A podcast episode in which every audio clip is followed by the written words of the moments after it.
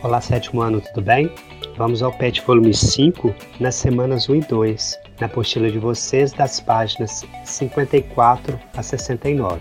Nós já estudamos os povos tradicionais em outras aulas. Nestas duas primeiras semanas do PET 5, nós temos aí um aprofundamento do tema. Na primeira, trataremos sobre as comunidades quilombolas e na aula 2 sobre os povos indígenas. Vou disponibilizar em áudios diferentes para facilitar o estudo de vocês.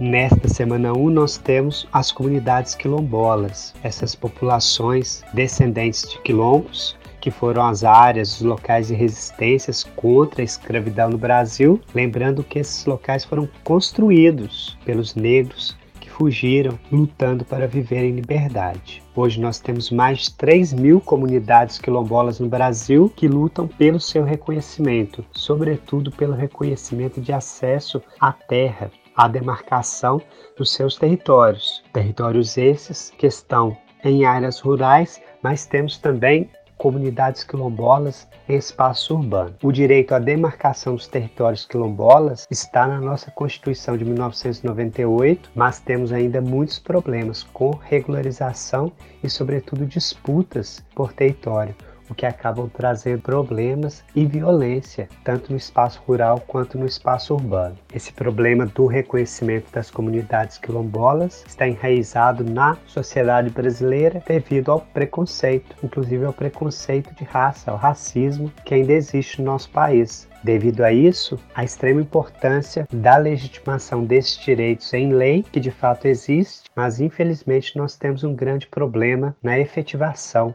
na execução da lei. O reconhecimento das comunidades quilombolas, além de ser de extrema importância cultural para a sociedade brasileira, para a manutenção dos costumes, da identidade da população brasileira, afinal nós somos um povo bastante miscigenado, misturado, mas também é uma forma de se resolver um problema social da pobreza, porque essas comunidades tradicionais, os povos oriundos de quilombos, de descendência de escravos, enfrentam o problema sério da pobreza, a pobreza é estrutural. 75% das pessoas, das comunidades descendentes de escravos, 75% das famílias se encontram em situação de extrema pobreza. Nessas comunidades que lutam pelo reconhecimento como comunidades quilombolas, quase a metade das casas são de terra batida, mais da metade não tem água encanada. Compreenderam? Portanto, o reconhecimento da posse do território desta terra não é só o reconhecimento de um direito cultural, étnico, mas também uma forma de se resolver um problema social, diminuir a situação de pobreza existente, fornecendo a essas famílias um modo de produção que é a terra, ok? Nos exercícios da semana 1, nós temos um texto falando sobre o quilombo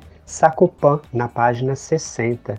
Este quilombo, pessoal, se encontra numa das áreas mais valorizadas do Rio de Janeiro. Gostaria que vocês lessem o texto e respondessem as questões. Apresento aqui para vocês as reflexões que vocês devem abordar nas questões relacionadas a esse texto, perguntando sobre os principais problemas enfrentados por esses quilombolas. Eles sofrem a pressão imobiliária, como eles estão numa área muito valorizada no Rio de Janeiro. Na leitura do texto, vocês vão identificar que eles recebem propostas indecorosas para a venda do espaço. Outro problema enfrentado por eles é a discriminação em relação às suas práticas e crenças religiosas. Na questão 2, nós temos uma abordagem sobre a importância da preservação. Preservar as comunidades quilombolas como eu já disse, além de respeito à livre manifestação cultural desses descendentes, é comprovado que esses povos preservam melhor o espaço. Pensam nesse quilombo, observem as imagens. Vocês devem concordar comigo que é um local muito mais arborizado,